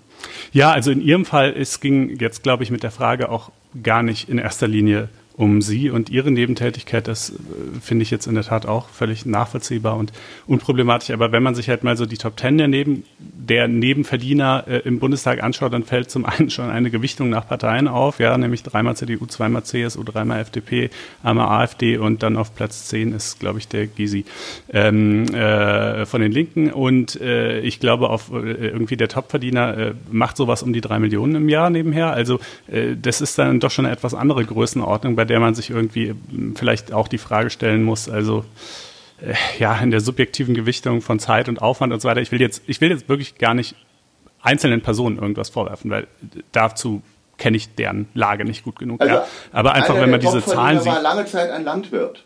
Mhm. Und der hat mhm. seine, weil Landwirtschaft konnten sie nicht als GmbH betreiben, und der hat seine persönlichen Einkünfte draufgesetzt, seine Einnahmen. Und sämtliche mhm. Ausgaben konnte er nicht gegenrechnen. Und er wurde trotzdem immer als Topverdiener behandelt. Also da muss okay. man schon auch genau drauf gucken. Und äh, es ist eines klar, bei uns sind, und äh, das macht natürlich auch die FDP aus, bei uns gibt es Menschen mit einem eigenen beruflichen Hintergrund, mehr als in manchen anderen Fraktionen. Äh, wenn Sie es vergleichen, wir haben solche Gespräche geführt, wir haben andere Fraktionen, in denen zum Beispiel Gewerkschaftsvertreter äh, stärker vertreten sind, was auch gut und in Ordnung ist. Da müssten Sie dann zum Beispiel, wenn wir dies alles gegeneinander rechnen, äh, die Frage stellen, was ist denn der Wiederbeschäftigungsanspruch, der Rückkehranspruch in die frühere Position? Bei mir ist es so, dass ich den erhalten kann. Ähm, bei anderen ist es so, da gibt es vertragliche Zusagen. Ist das ein wirtschaftlicher Wert? Muss dieser wirtschaftliche Wert auch offengelegt werden? Wenn Sie den offenlegen, kommen Sie zu ganz anderen Zahlen und auch zu ganz anderen Vergleichsmaßstäben. Ich will Ihnen nur ein bisschen aus den, sozusagen aus den Diskussionen äh, schildern, weil die natürlich dann äh, die Grundlage für die Zahlen sind, äh, mit denen wir hier jetzt, über die wir hier jetzt reden. Mhm. Okay. Äh, ich würde gerne noch ein, zwei Fragen stellen zu, ja, sage ich mal, vielleicht lose verwandten Themen. Ähm, äh, und zwar einerseits das Verbandssanktionengesetz, vulgo Unternehmensstrafrecht, steht im Koalitionsvertrag, wird irgendwie gefühlt schon seit Jahren dran gearbeitet und geplant, kommt aber nicht. Also oder jedenfalls ist es bisher nicht da und so langsam ähm, äh, also ich höre zumindest von verschiedenen Leuten, die da nah an der Materie dran sind, dass also äh, das inzwischen schon gar keine Sache mehr für die für die Rechtspolitiker, sondern irgendwie eher für die äh, Fraktionsführungen sei und höchst ungewiss, ob man es überhaupt noch durchkriegt. Ähm, äh, auch da, warum eigentlich? Also ich höre wahrscheinlich weniger als Sie, das ist immer interessant. Ähm, äh, andererseits ist es nicht ungewöhnlich, dass solche Fragen auf die Ebene der Fraktionsführung hochgehen, bei einigen spitz auf Knopf stehenden Punkten. Ähm, Im Allgemeinen würde ich sagen, aus der Beobachtung der Rechtspolitik jetzt durch eigene Mitwirkung und früher durch eigene Anschauung, äh, dass die meisten der Dinge, die wir verabredet haben im Koalitionsvertrag, am Ende auch kommen. Ja, das muss man sagen, hier sehr, sehr Bitte? detailliert vereinbart im Koalitionsvertrag. Genau, Genau, ich weiß auch, weiß auch, wer es verhandelt hat damals. Deshalb ja, äh, weiß ich, das können Sie ja dann erfragen. ähm, deshalb weiß ich ja auch, was gerade auch verhandelt wurde und was nicht verhandelt wurde. Und äh, ich sag mal, juristisch ist das Problem der Zurechnung ein Problem. Das haben wir äh, beim großen Dieselgate-Skandal ja gesehen. Wer wusste wann, was, wo. Äh, das ist ein zu lösendes Problem. Ob man das wirklich in der Weise lösen muss, ähm, wie man es äh, jetzt äh, versucht zu lösen und dann sagt letztlich, die Unternehmen sind die Hauptverantwortlichen und nicht die natürlichen Personen, was ja letztlich ein Bruch mit unseren Privatrechtsprinzipien ist. Das ist dann schon der eine Punkt. Aber ich kann Ihnen einige der Konfliktlagen schildern. Eine der Konfliktlage, und da höre ich anderes als sozusagen Blockadegrund, als das, was Sie gesagt haben, ist, dass die Umstellung auf das sogenannte Legalitätsprinzip von allen Bundesländern missbilligt wird. Die sagen, wenn das umgestellt wird, wird also hier die Zurechnungsbestrafung auf die Unternehmen, wenn die zum äh, Gegenstand des Legalitätsprinzips wird, dann müssen wir so viele Staatsanwälte einstellen, das kriegen wir nicht gebacken. Genau, das müssen wir Und, ganz kurz erklären für die Hörer, die ja. nicht hundertprozentig drin sind. Das bedeutet im Wesentlichen, dass jetzt die Staatsanwaltschaften keine Wahl mehr haben. Sie müssen also ermitteln. Früher hatten sie, ähm, oder im Moment jedenfalls, haben sie viel mehr Spielraum. Ähm, nach dem Opportunitätsprinzip können sie für sich entscheiden, ob sie dem nachgehen oder nicht. Und wenn daraus ein Legalitätsprinzip wird, dann heißt dass die Staatsanwaltschaften sind damit befasst, müssen sich damit befassen und das könnte viele überfordern. Das ist die Argumentation dahinter. Ne? Eine, genau so ist es. Das andere ist das Opportunitätsprinzip, also letztlich Ermessen bei der Einleitung von Straf- oder Ordnungswidrigkeitenverfahren. Und äh, da sagen uns, wenn ich das richtig sehe, sämtliche Bundesländer, das kriegen wir nicht hin. Also müssen die die Staatsanwaltschaft mit entsprechenden Geldern ausstatten. Und wenn es drin stehen bleibt, äh, dann äh, führt es dazu, dass letztlich angekündigt ist, dass es im Bundesrat scheitert. Also das ist schon eine, sagen wir mal, Quadratur des Kreises. Und wir haben natürlich auch eine andere Bruchstelle, die uns auch in der Rechtspolitik umtreibt. Das ist die Frage, wie regeln wir die Internal Investigations? Das ist ja, wenn Sie den Koalitionsvertrag ansehen, eine sozusagen der Gegenbaustellen. Ich persönlich ähm, halte das äh, für eine Art ähm, ja sozusagen Versuch von Persilscheinen, wenn sie sich möglichst intensiv haben beraten lassen, äh, dann senkt das das Strafmaß. Das heißt aber letztlich, es werden Beratungskosten generiert, um Unternehmensstrafbarkeit zu verringern. Die eigentliche Strafbarkeit oder an der eigentlichen Strafbarkeit ändert das möglicherweise nichts. Also es sind auch noch rechtspolitische sozusagen Begleitbaustellen, äh, die hier im Hintergrund eine Rolle spielen. Im Übrigen ganz ähnlich wie bei dem Thema Lieferkettengesetz. Äh, Ihre Prognose klappt es noch in dieser Legislaturperiode?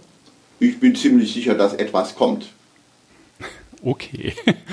ähm, äh, und dann vielleicht, wenn wir gerade über im Stehen befindliche Gesetze sprechen, äh, noch kurz äh, zum Schluss äh, die Umsetzung der Whistleblower-Richtlinie. Da muss ja irgendwie was kommen. Also jedenfalls äh, ist das ja vorgegeben, aber die, äh, nach meinem Stand ist da immer noch so ein bisschen umstritten, was genau. Also vor allen Dingen wohl die Frage, ähm, sollen auch, soll auch das Anzeigen von Verstößen gegen deutsches Strafrecht diesen besonderen Schutz genießen oder lediglich ähm, bei Anzeigen von Verstößen gegen europäisches Recht, wie es die Re Richtlinie ja insoweit ohnehin zwingend vorgibt.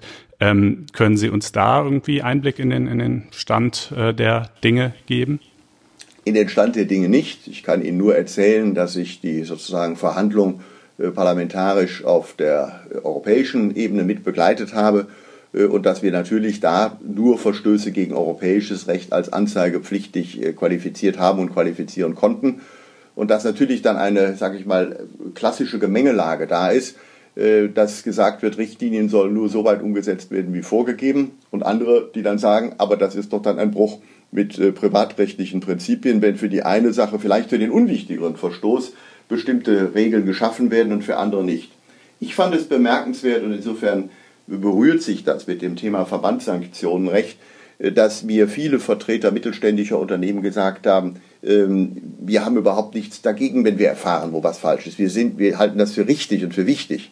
Und die haben vor allen Dingen gestöhnt, auch in diesem Punkte, unter dem erheblichen administrativen und äh, sozusagen organisatorischen Aufwand, äh, der die sogenannten Meldekanäle den die sogenannten Meldekanäle erforderlich machen. Und das heißt letztlich, man muss ab X, Zahl habe ich nicht im Kopf, von Arbeitnehmern, äh, muss man letztlich einen Mitarbeiter abstellen, der sozusagen nur mit den internen potenziellen äh, äh, Rechtsverstößen sich befasst. Und das ist natürlich schon eine Menge, äh, weil es letztlich nur die Administrationskosten erhöht.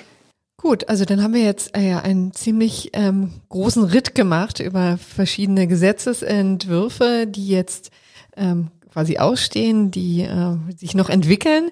Ähm, und wir haben auch noch ein bisschen den Zustand der CDU und äh, das, was ähm, womöglich aus der Maskenaffäre noch weiter erwächst, äh, besprochen. Herzlichen Dank, Herr Hirte.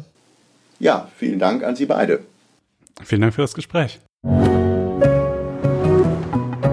Ja, jetzt kommen wir zu einem anderen sehr gewichtigen Thema, nämlich dem Atomausstieg. Wie gesagt, äh, morgen am Donnerstag äh, jährt sich zum zehnten Mal der Atomunfall in Fukushima.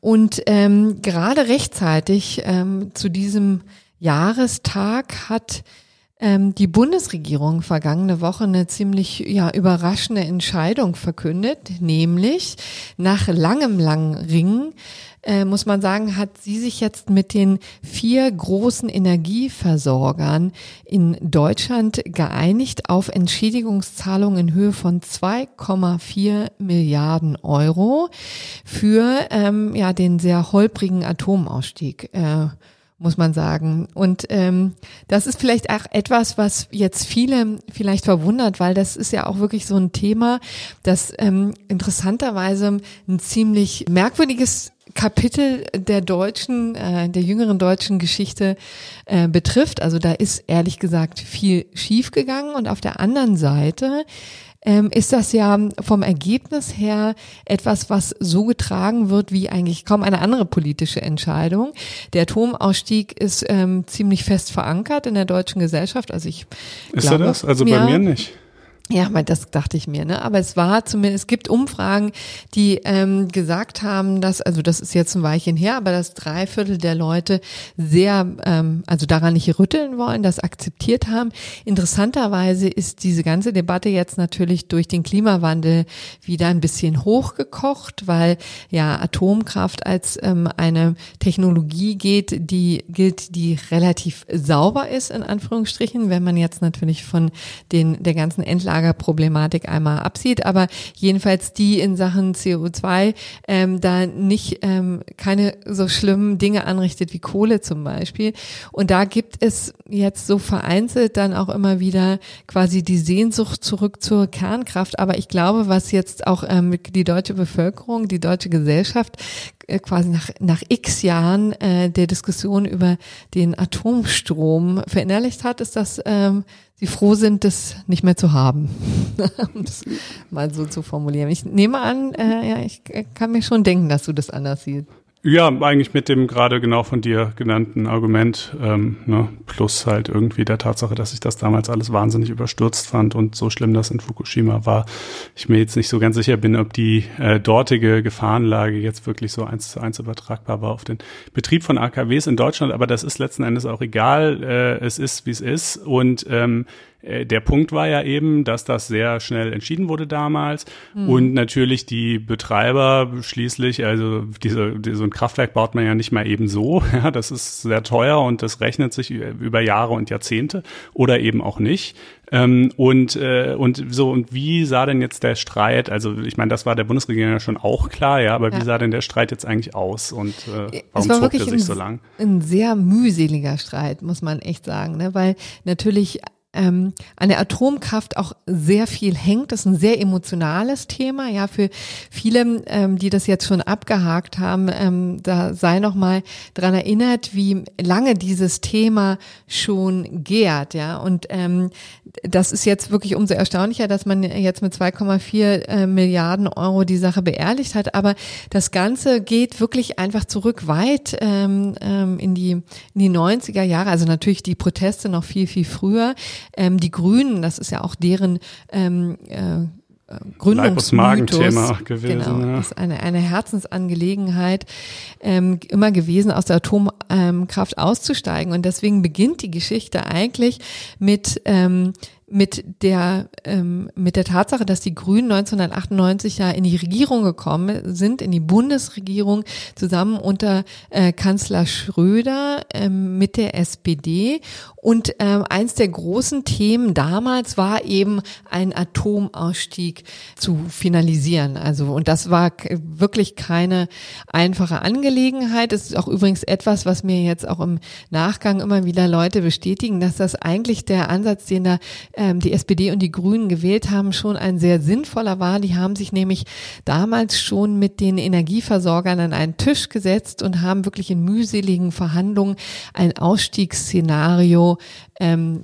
verhandelt ähm, das auch diesen Energieversorgern relativ viel Raum gegeben hat, auch ähm, große Verluste in Zukunft zu verhindern. Also auch Grünen und SPD war natürlich klar, dass man jetzt nicht holter die Polter aus der, in der aus der Atomkraft äh, aussteigen konnte, ne, weil natürlich viel ein energiereiches Land wie Deutschland da äh, viel Energie braucht, viel Strom braucht. Und das äh, kriegt man ja nicht alleine ähm, durch ähm, durch Kohle schon gar nicht, aber eben auch die ähm, Wind- und Photovoltaik war damals eben noch wahrlich nicht so ausgebaut wie heutzutage heutzutage, deswegen war man so ein bisschen auf Gedeih und Verderb erstmal an die Kernenergie gebunden und hat deswegen ein sehr langfristiges äh, Projekt angesteuert, nämlich diesen Atomausstieg der ähm, Reststrommengen ähm, errechnet hat. Also man ist im Grunde genommen ähm, davon ausgegangen, es gibt ja rund zwei Dutzend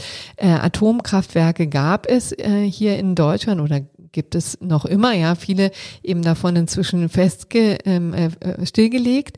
Äh, nächstes Jahr, Ende nächsten Jahres, soll dann der Atomausstieg auch endgültig vollzogen sein. Da hat man also sehr kleinteilig ein Gesamtkonzept erarbeitet. Das dann aber zunächst mal nicht umgesetzt wurde. Ja, nee, das, also man war dabei, sagen wir mal so. Also man hatte ähm, dann sich darauf geeinigt, dass äh, die Kernkraftwerke dann ähm, jeweils eine Laufzeit von 32 äh, Jahren roundabout haben sollten. Also es gab ein paar ältere Meiler, die schon vor, vor den 80er Jahren in Betrieb genommen wurden wurden und ähm, andere, die relativ neu waren. Und ähm, so hatte man dann für jedes einzelne Atomkraftwerk seine Laufzeit errechnet. Ja, und dann kam die Wahl ähm, und Angela Merkel, die CDU und ähm, die FDP kamen an die Macht. Und ähm, den war der Atomausstieg dieses Herzens, äh, diese Herzensangelegenheit der Grünen ja schon länger ein Dorn im Auge und die haben dann könnte es, also Berliner würde jetzt sagen, mit dem Arsch eingerissen, was die anderen mit den Händen aufgebaut haben, ja, jetzt mal ganz untechnisch äh, gesprochen. Die haben im Grunde genommen ähm, den ähm, sorgfältig ausgearbeiteten Plan äh, vom Tisch genommen, haben jetzt nicht grundsätzlich die, den Ausstieg aus der Kernenergie in Frage gestellt, aber die La Laufzeiten doch erheblich verlängert. Ähm, das war äh, der Plan der, ähm, der schwarz-gelben Koalition, der bei den Energieversorgern natürlich erstmal für viel Freude gesorgt hat, weil das natürlich auch bedeutet hat, dass sie in ihre, von ihren Investitionen, die sie da in ihre Kernkraftwerte gelegt haben, noch länger von leben konnten und auch gut leben konnten und damit auch ordentlich Gewinne machen konnten. So sah es aus. Aber dann kam der 11. März 2011, der, ähm, das große Erdbeben in Japan, äh, der zu einem fürchterlichen Tsunami führte und äh, schließlich auch zu dem großen Reaktorunfall in Fukushima. Und das hat die Bundesregierung ja aufgeschreckt, muss man sagen. Also im wahrsten Sinne des Wortes. Ich meine, Angela Merkel lässt sich ja von wenig richtig erschrecken, aber das war wirklich eine zutiefst emotionale Entscheidung. Also das, es war natürlich auch schon, es hatte natürlich seinen rationalen Wert, aber es war jedenfalls so spontan, wie es, so möchte ich es vielleicht formulieren, so spontan, wie man es sonst nicht von ihr kennt. Innerhalb von wenigen Tagen wurde ein Moratorium beschlossen, das heißt die Verlängerung der Laufzeiten wurde zurückgenommen und das Ganze wurde dann ein paar Wochen später ähm, äh, in Gesetzes Form gegossen und da hat man also im Grunde genommen das, was man vorher mühsam mit den äh, Energiekonzernen verabredet hatte, quasi vom Tisch gewischt und hat dafür gesorgt, dass natürlich äh, für lange Jahre jetzt erstmal große Unruhe und auch rechtliche Streitigkeiten daraus erwuchsen. Mhm. Ja, genau. Und die äh, zogen sich ja, also wie gesagt, das ging los vor zehn Jahren und die zogen sich bis vor wenigen Tagen, kann man quasi sagen. Ja, da, also da muss man auch sagen, da hat die ähm, Bundesregierung auch ein ganz erstaunliches Sitzfleisch entwickelt. Also der Kardinalfehler damals war, das zu machen und keine Entschädigung vorzusehen. Ähm, das war auch immer etwas, was ähm, das Bundesverfassungsgericht übrigens im wiederholten, zum wiederholten Male der Bundesregierung auch vorgeworfen hat. Ne? Also das ähm, waren dann Rechtsstreitigkeiten, die die Energieversorger dann erstmal vor den Verwaltungsgerichten ähm, äh, durchgeführt haben. Also die, der, der Konsens war ja dann erstmal, dass man gesagt hat, die ähm, sieben ältesten Meiler äh, müssen sofort vom Netz, unabhängig von dem, was wir früher entschieden haben. Und hinzu kam übrigens auch noch Krümmel. Ähm, das war so eine Sonder, ähm, so ein Sonderfall. Das Krümmel ist ähm, so ein ganz abgefahrener Meiler hier in, im Norden von Deutschland zwischen Lüneburg und Hamburg. Da kann ich vielleicht später auch noch ein bisschen was ähm, davon erzählen, weil das das äh, auch im, ähm, im Zentrum eines ähm, sehr interessanten Rechtsstreites stand, der dann später vor dem Internationalen Schiedsgericht noch weiter geführt wurde. Und äh, jedenfalls hat auch schon das Bundesverfassungsgericht gesagt, also das, was ihr damals entschieden hat, war vom Grundsatz nachvollziehbar und politisch auch okay. Also das, da hat das Bundesverfassungsgericht äh, der Bundesregierung auch weiten Ermessensspielraum zugebilligt, hat gesagt, das ist eine politische Entscheidung, die müssen Regierungen treffen wollen, auch weil es natürlich auf große, große Zustimmung ähm, sowohl im Bundestag als auch im Rest der Bevölkerung fußte. Aber ihr hättet eben hier erkennen müssen, dass dadurch Eigentumsrechte verletzt werden, also Artikel 14, da wurde wurde natürlich ähm, jetzt keine konkrete Enteignung vollzogen. Also die Meiler gehörten natürlich noch den äh, jeweiligen Energieversorgern. Aber wenn man die nicht nutzen kann, dann ist das ja ähm, quasi ein enteignungsgleicher Eingriff. Und das fällt natürlich auch um äh, unter Artikel 14. Und das war etwas, was das Bundesverfassungsgericht dann schon in einem Grundsatzurteil 2060 ziemlich 2016 ziemlich klar umrissen hatte. Ja, in der Tat. Also ich meine, mal davon abgesehen, dass es ehrlich gesagt auch irgendwie ein bisschen selbstverständlich ist vielleicht.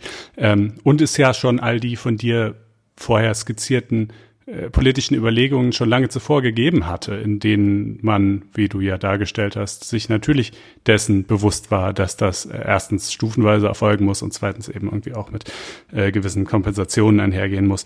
Äh, und nun also die Frage, wie kann, also wie kann es sein, dass das zunächst praktisch gar nicht vorgesehen war und dann auch nach der Bundesverfassungsgerichtsentscheidung von 2016 immer noch mal, ja, ungefähr roundabout fünf Jahre gedauert hat, bis man sich da irgendwie einig wurde?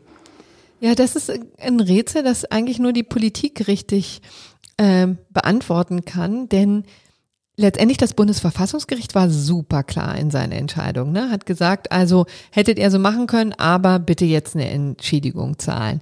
Und ehrlich gesagt, wenn der Spruch aus Karlsruhe kommt, dann ist das ja auch so ein bisschen eine, ähm, eine Möglichkeit für die Bundesregierung, sich darauf auszuruhen, ne? zu sagen, also wir müssen ja, ähm, äh, wir können nicht anders, aber irgendwie hat die sich sehr, sehr schwer getan, den Energieversorgern noch Geld hinterher zu werfen, ja, vielleicht auch damit zu dokumentieren, dass die Entscheidung damals tatsächlich überhastet war oder jedenfalls schlecht vorbereitet ähm, war und ähm, da auch tatsächlich Eigentumsverletze im Zusammenhang mit der Kernenergie ähm, verletzt wurden. Also das ist war wohl offensichtlich etwas, was die Bundesregierung echt so beschäftigt hat, dass sie erstmal lange Zeit nicht tätig geworden sind und dann äh, wirklich auch schlecht ja, das war ja auch etwas, was wir besprochen hatten. Dann hatten, hatte sie ein, eine ähm, Gesetzesnovelle, also die Novelle des, ähm, die Atomnovelle, ähm, versucht in Kraft zu setzen, muss man ja sagen. Also da sollte die Entschädigung auf wirklich unfassbar komplizierten Wege geregelt werden und äh, dieses Gesetz ist niemals auch nur in Kraft getreten. Ähm, und zwar wegen Formfehler. Wir hatten das übrigens auch schon ziemlich ähm, intensiv besprochen hier in dem Podcast. Ähm, das müssen wir jetzt alles gar nicht so sehr vertiefen, aber jedenfalls kamen jetzt im November gerade erst vom Bundesverfassungsgericht die nächsten mahnenden Worte, die gesagt hat, ihr hättet schon längst entschädigen müssen. Es gab eine Frist bis zum 30. Juni 2018. Die ist zwar nicht ungenutzt verstrichen, also es gab ja diesen Gesetzesversuch, aber es war eben ein untauglicher Versuch, den das Bundesverfassungsgericht der Bundesregierung da ziemlich rechts und links um die Ohren gehauen hat.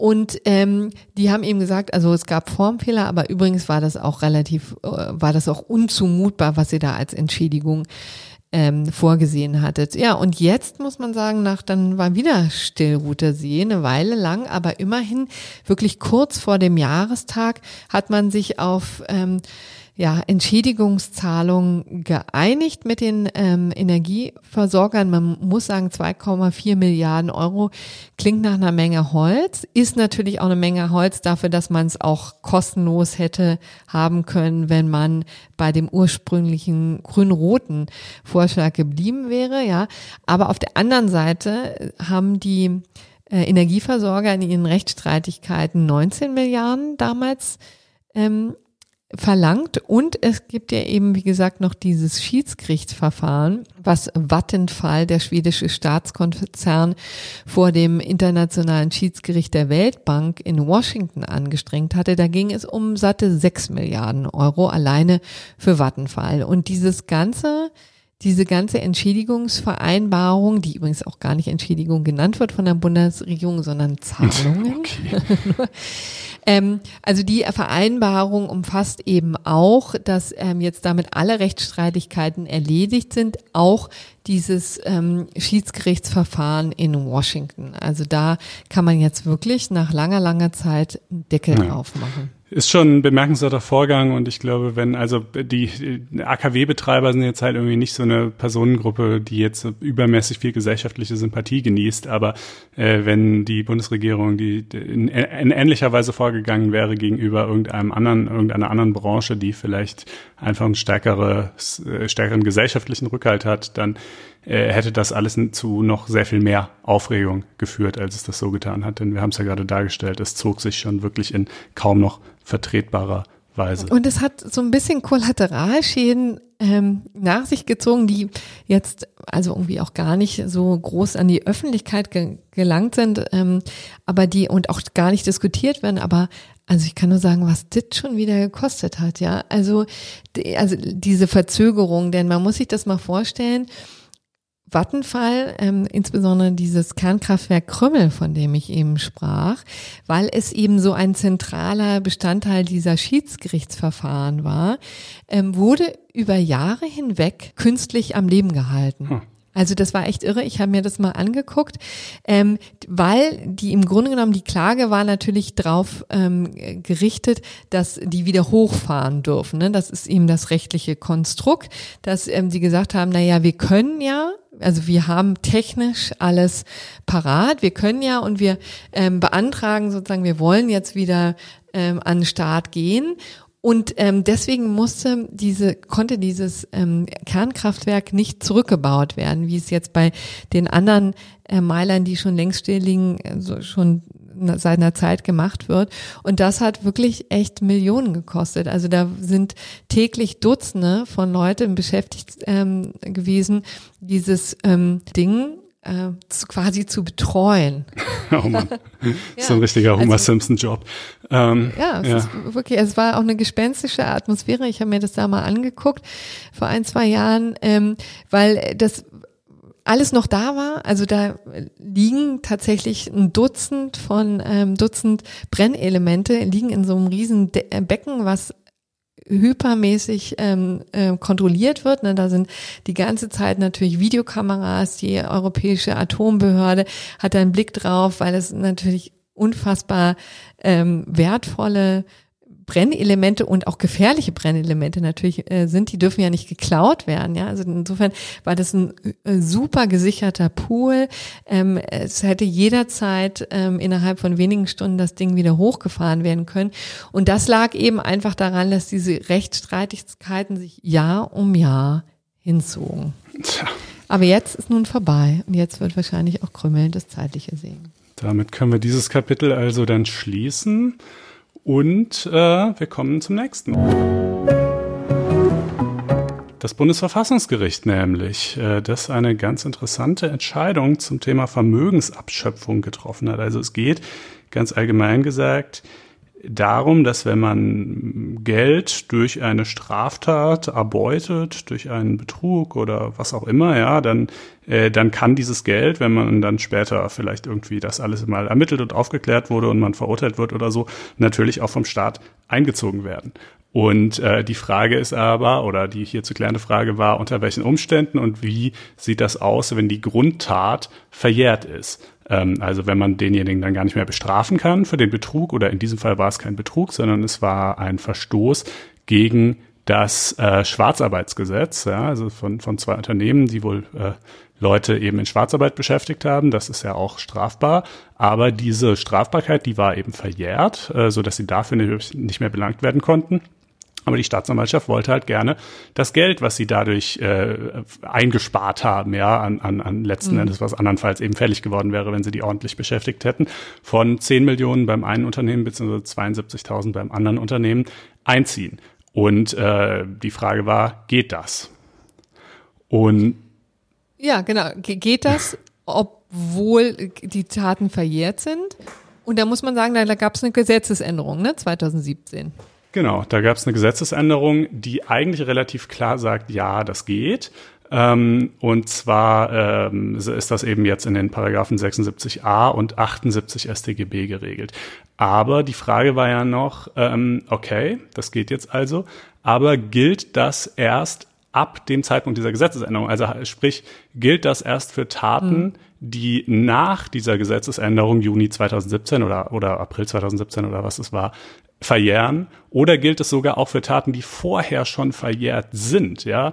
Denn man könnte ja argumentieren, wenn die Tat vorher schon verjährt war und wenn es bisher nach vorheriger Rechtslage jedenfalls nicht möglich war, das einzuziehen, und das war es nicht, Paragraph 2 Absatz 5 StGB, äh, da steht das drin, ja, dann gibt es ja vielleicht einen gewissen Vertrauensschutz, äh, dass, dass der, der Gesetzgeber nicht. muss man sagen. Der ne? Kriminellen, genau. Also es, es, es wirkt einerseits komisch, davon Vertrauensschutz zu reden, weil man denkt, so wie viel Vertrauen soll man denn irgendwie darin haben dürfen, äh, dass, äh, dass man irgendwie Geld äh, behalten darf, welches man auf illegale Weise erlangt hat. Aber andererseits, äh, so ist es bei der Strafbarkeitserklärung ja auch. Da könnte man ja auch fragen, ja, wie viel Vertrauen soll man denn darin haben, dass man nicht bestraft wird, wenn man sich nur lang genug den Behörden entzieht. Aber ja, doch, darf man halt. Ne? Und ähm, deshalb war eben ein bisschen die Frage. Der Rechtsfrieden auch immer ähm, Argument, ne, dass gesagt wird, irgendwann muss man quasi der Deckel drauf.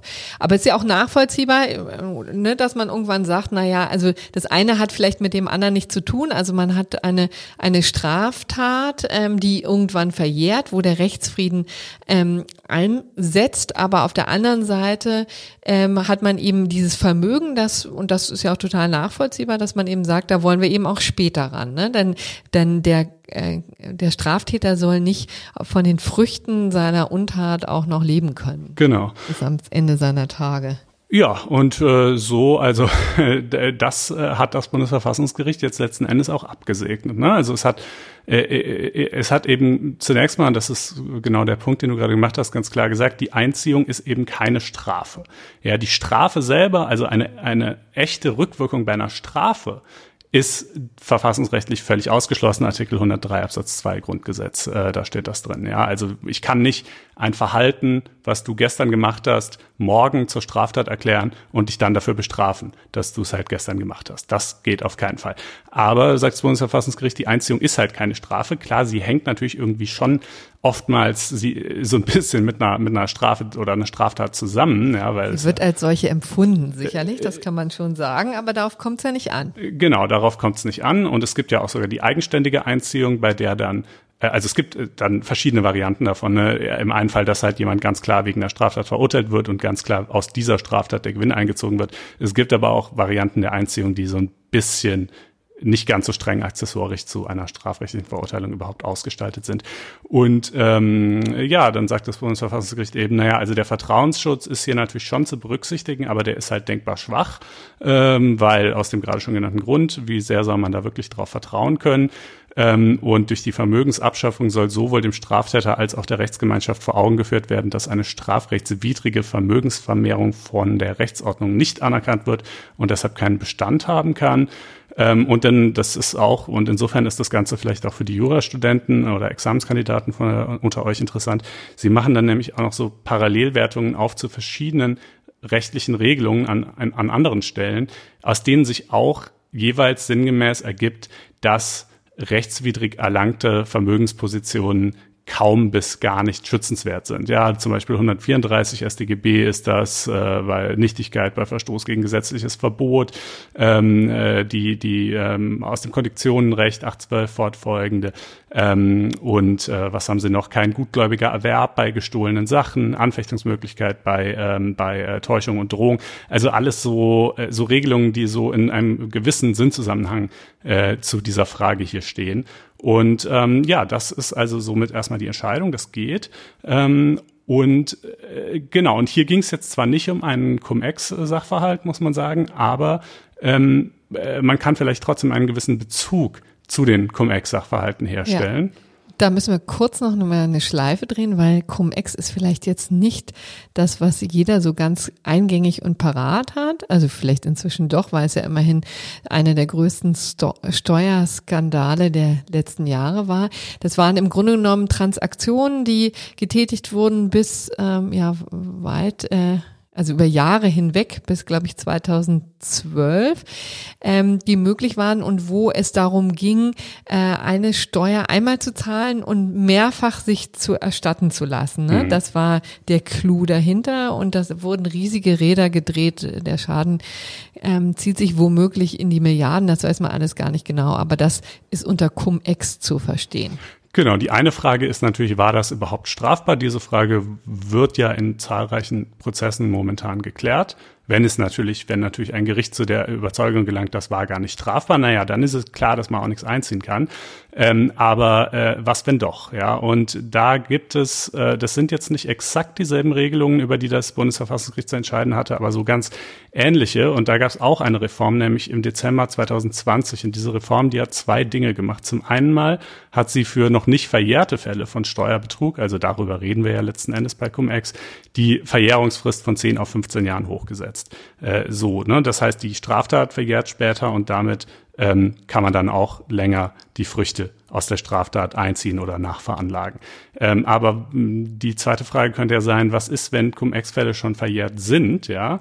Und dafür haben sie dann, also zunächst äh, war das irgendwie, das war relativ konfus, das ging unter dem Stichwort Lex Cum-Ex durch die Presse, haben sie eine Regelung geschaffen, die diese echte Rückwirkung gerade verhindert hätte.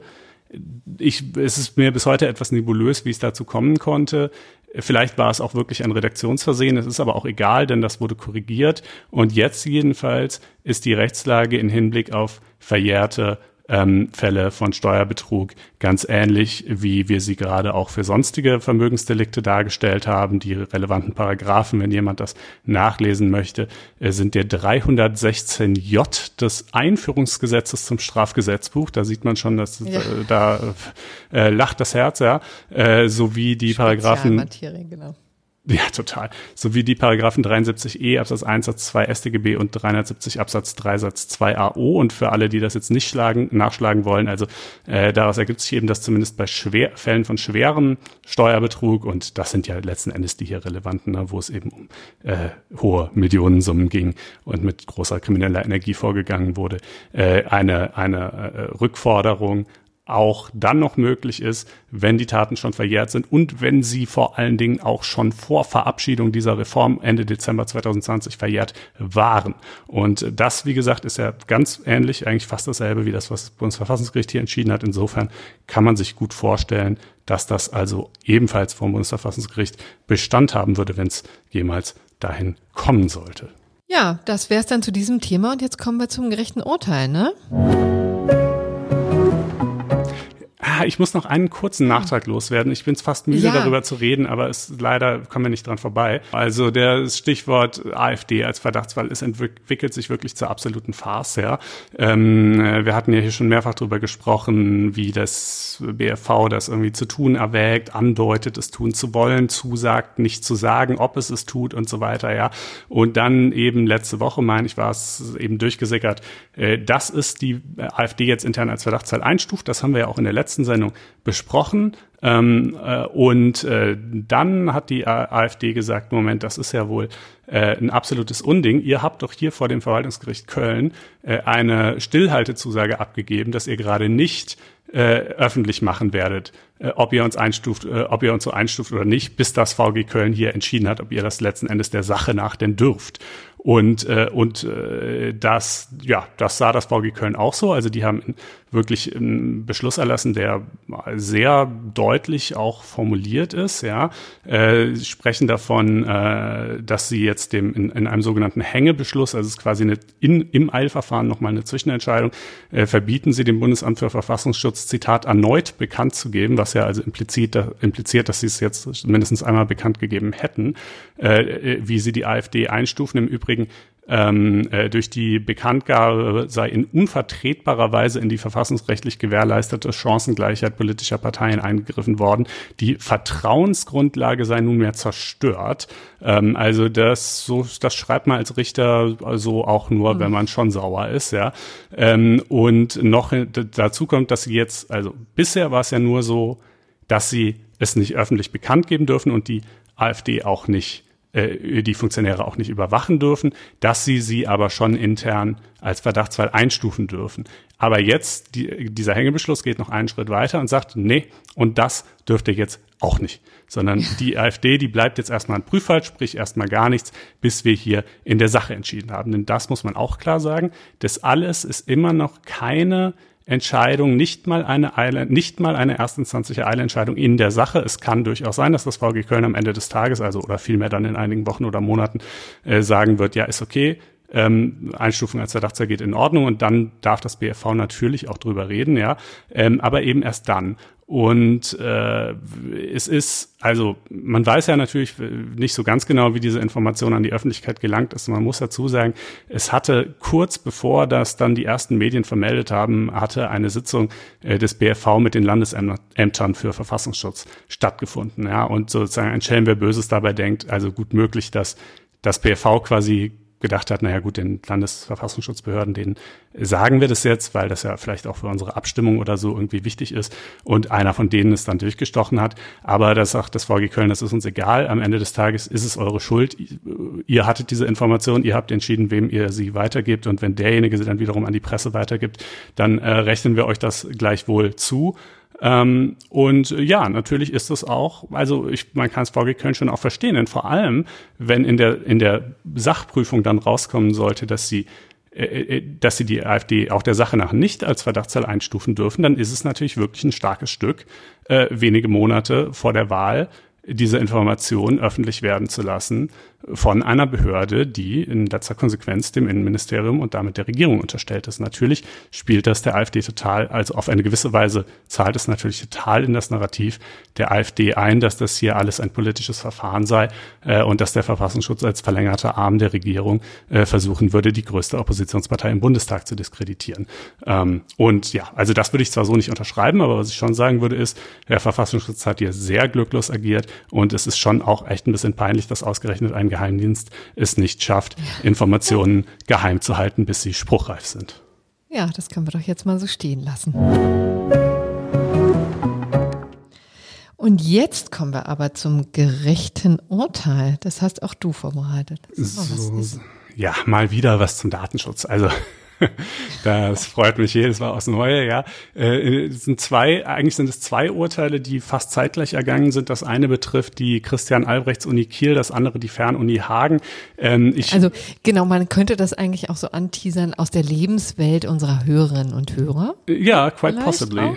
Äh, es könnte sein. Zum Teil zumindest. Äh, denn also diese beiden Unis standen äh, vor demselben Problem, nämlich wir haben Pandemie, Präsenzprüfungen in Präsenz abzuhalten ist schwierig bis unmöglich.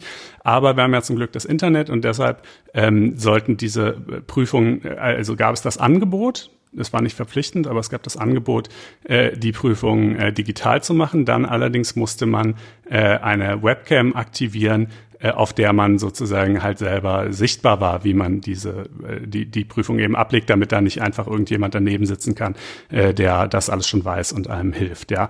Und ähm, dagegen wurde eben in beiden Fällen geklagt und äh, beide Klagen wurden abgewiesen. Und ähm, ich verrühre jetzt mal so ein bisschen die Begründung der Gerichte, weil sie sich ohnehin ähnelt und äh, auf ganz auf die Details kommt es vielleicht nicht an. Oder wenn doch, dann packen wir die Links zu den jeweiligen Entscheidungen auch nochmal in die Show Notes. Aber die sagen jedenfalls, also im einen Fall sagt das Gericht schon, der, der Antrag sei schon unzulässig, ähm, weil der Antragsteller sein, seine Rechtsposition letzten Endes nicht dadurch verbessern könnte. Denn äh, selbst wenn er Erfolg hätte, dann würde das einfach nur dazu führen, dass er die Klausur gar nicht schreiben könnte und nicht dazu, mhm. Äh, dass ihm dann eine Klausur in Präsenzunterricht angeboten werden würde. Ähm, und es sei ja auch nicht verpflichtend, die Klausur zu schreiben, sondern es sei eben lediglich eine Option. Natürlich muss man sagen, Vielleicht mit einem gewissen impliziten Druck, weil wenn das halt die einzige Möglichkeit ist, jetzt in deinem Studium weiterzukommen, dann willst du die natürlich irgendwie schon auch nutzen. Aber andererseits, äh, wie gesagt, äh, sonst, sonst ginge es halt gar nicht und vielleicht besser so als gar nicht. Und dann hatten die alles Mögliche, wie das dann natürlich in diesen Datenschutzkonstellationen immer ist. Das Recht auf Unverletzlichkeit der Wohnung, mir kommen die Tränen, ja, äh, äh, geltend gemacht. Ähm, äh, Konstantin, da ist schon durchaus was dran. Aber jetzt erzähl mal weiter. Äh, also, ja, da war dann jedenfalls nach Ansicht des Gerichts nichts dran, ähm, weil es nur vor einem digitalen Eindringen in die Wohnung schütze, aber äh, das sei eben nicht gegeben, wenn diese Videoaufsicht ja sozusagen äh, mit Wissen und Willen oder jedenfalls Zustimmung ja. der Studenten erfolgt. Ähm, und äh, der mit der Videoaufsicht verbundene Eingriff in das Grundrecht auf informationelle Selbstbestimmung sei durch das Gebot der Chancengleichheit gerechtfertigt, weil es ja natürlich sozusagen ein legitimes Anliegen ist, Täuschungsversuche oder Hilfen irgendwie zu verhindern, ja. Und äh, die DSGVO erlaube die Datenverarbeitung, wenn sie für die Wahrnehmung einer Aufgabe erforderlich sei, die im öffentlichen Interesse liege oder in Ausübung öffentlicher Gewalt erfolge, äh, auf, ja doch, Erfolge, die dem Verantwortlichen übertragen worden sei. Und das sei hier gerade der Fall, denn Hochschulen seien eben zur Durchführung von Prüfungen verpflichtet. Und in Wahrnehmung dieser Aufgabe und im Angesicht der Pandemie äh, sei das hier halt die beste oder vielleicht sogar einzige Möglichkeit, genau das zu tun. Ähm, man muss fairerweise und schließlich bei einer einfach Abwägung der sich gegenüberstehenden äh, Belange sei halt irgendwie nicht festzustellen, dass, äh, dass hier äh, das Recht auf informationelle Selbstbestimmung überwiegen würde. Man muss vielleicht fairerweise dazu sagen, die ähm, äh, Klagen waren äh, zumindest teilweise, wenn ich es recht verstanden habe, auch eher gegen Details gerichtet. Also zum Beispiel, dass jetzt irgendwie nicht exakt geregelt sei, wie lange diese Aufnahmen dann gespeichert werden dürften oder ab wann die zu löschen seien oder so, ja. Ähm, aber ich hasse einfach diese Verhinderungsmentalität, wirklich. Ich hasse, ich hasse, ich hasse sie so sehr. Und insofern freue ich mich einfach jedes Mal, wenn sowas scheitert, so wie zum Beispiel hier, das ist unser gerechtes Urteil. Ähm, so. ja. Oder unsere beiden gerechten Urteile. Vielleicht mal so stehen. Ich könnte jetzt noch einen Disclaimer hinzufügen, aber das äh, spare ich mir jetzt. Denn wir grooven uns jetzt äh, wieder aus dem, ähm, aus dem Podcast. Das tun wir. Wir freuen uns, dass ihr zugehört habt. Ja, es, es wird ja immer länger. Stimmt. Liegt natürlich auch daran, dass wir illustre Gäste hatten. Ja, ja. In unserem Podcast. Ähm, das wird jetzt auch nicht immer so sein, aber jedenfalls ähm, sind die Zeiten ja auch so. Gibt viel zu besprechen. Freuen uns, dass Sie dabei waren ja. und äh, freuen uns über Anmerkungen auf unserer Webseite und ähm, auch Bewertungen, zum Beispiel im im Apple Podcast. Genau, in der lila-weißen Apple Podcasts App. Das wäre schön, dann werden wir da prominenter platziert und mehr Leute sehen und hören uns. Und nicht zuletzt freuen wir uns natürlich, wenn ihr ein Einspruchprobe-Abo abschließt unter faz.net-einspruch testen, dann kommt ihr in den Genuss unserer ganzen äh, schriftlichen Berichterstattungen zu Rechts- und Justizthemen. Und nicht zuletzt unterstützt ihr damit diesen Podcast. Ich sage es zum wiederholten Mal, aber es stimmt ja auch nach wie vor. Der ist zwar kostenlos, aber irgendwie muss auch er sich natürlich finanzieren. Und wie gesagt, das wäre für uns eine Riesenunterstützung und ich glaube auch für euch ein echter Zugewinn. Insofern, das würde uns sehr freuen. Vielen Dank, macht's gut, bleibt gesund und bis nächste Woche. Nächste Woche. Tschüss. Ciao.